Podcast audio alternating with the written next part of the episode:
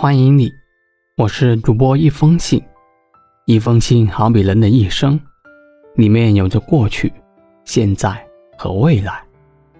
遇见你，只是刚好在人生最自由的时光。我有故事，你有什么呢？期待与你相遇。接下来我会在二十九天世界杯赛程里分享足球那些事，带你一起感受足球的魅力。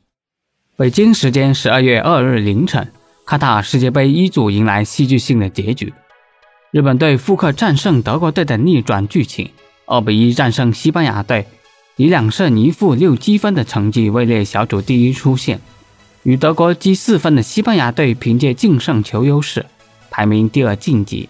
德国队继俄罗斯世界杯再度无缘淘汰赛，这是一场跌宕起伏的比赛，这更是一场十分诡异的比赛。上半场，西班牙完全掌控局面，一比零领先。下半场，日本掀起进攻狂潮，唐安路先破门再助攻，主导大逆转。虽然进球前皮球显示出界，但在视频助理裁判介入后，最终确认进球有效，这也引发争议。日本三分钟内连进两球，几乎复刻了与德国队的逆转之战。日本队奇迹杀入十六强，是对他们尊重足球规律、不断扩大足球人口、重视青少年培养的一种回报。当然，这个小组最后的结果，也在瞬息万变中让人浮想联翩。不过，育婴场最终是结果说话，也是实力为王。日本队最终以小组第一身份出现，可能有偶然因素，但更多的是一种避难。德国队四比二击败哥斯达黎加，但这场胜利没能拯救德国队。就这样，德国队只能吞下小组赛出局的苦涩。这已经是他们继2018年世界杯遭遇滑铁卢之后，连续两届世界杯止步小组赛。从2014年世界杯夺冠。到如今两度小组出局，德国队已然从巅峰跌入谷底。诺伊尔创造世界杯门将出场纪录十九场，哈佛茨迎来世界杯首球，都是因为最后的失败而失去了意义。赛后，央视解说贺炜再现诗人本性，他送给了德国队一段结束语。比赛结束，连续两届世界杯，德国人都未能从小组中突破成功。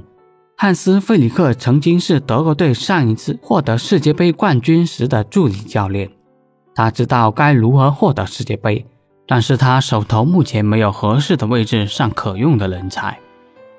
再见，德国人！连续第二届世界杯要跟你们说再见。二十次参加世界杯决赛阶段的比赛，最近的世界杯五届，四届进入四强。却在最近两届世界杯小组赛未能出现，德国足球又到了重新上路的时候。他们曾经获得过辉煌，但中间经过低迷，他们又重新回来。但是现在是他们再次寻找前进方向的时候。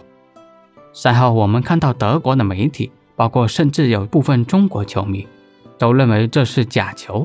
我觉得，如果说德国认为这场比赛有问题，包括西班牙本场比赛的斗志有问题，跟日本队踢默契球还是情有可原的，因为他们这是他们自己的主队，输球之后肯定会有一些不甘的地方。但是很多中国球迷认为这场比赛存在猫腻，西班牙队放水等等，这种说法只能说明一点：你参与了赌球，这场比赛你输得很惨，所以你要把所有的怒气发泄到西班牙队的身上。你不会认为是自己的无能、眼光不行导致你自己输球，甚至有人输得倾家荡产。你只会将这种责任归结为他人，这就是赌徒的心理。他永远都不认为是自己的问题，所以对待赌徒，我只能说这些人就是活该，活该你输钱，活该你倾家荡产。反过头来，我们再来看这场比赛。西班牙队真的存在放水的行为吗？甚至连英国媒体都这么认为。他们认为西班牙队这场比赛没有使出全力，才让日本队最终获胜。这是一场彻头彻尾的阴谋。日本队的晋级靠的不是实力，是运气。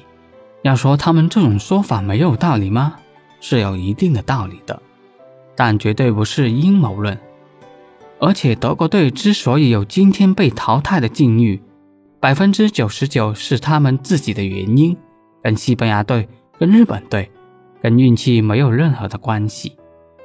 西班牙这场比赛，要说他们的求胜意志的确不算特别强，因为这场比赛西班牙队只要能够打平日本队，他们就能够百分之百的晋级，甚至因为在赛前另一个小组的比赛已经结束了，摩洛哥队是拿到那个小组第一，而克罗地亚队成为了小组第二。西班牙队如果拿到小组第二的话，就能去打摩洛哥。避开克罗地亚，这的确对西班牙来说是一种诱惑。毕竟克罗地亚的实力和经验要在摩洛哥之上，十六进八的比赛打摩洛哥是一种更好的选择。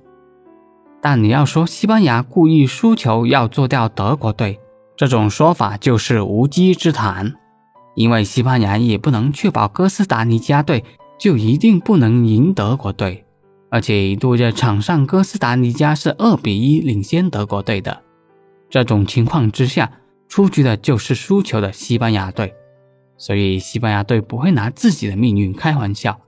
西班牙队肯定是要保平争胜，绝对不能输球的。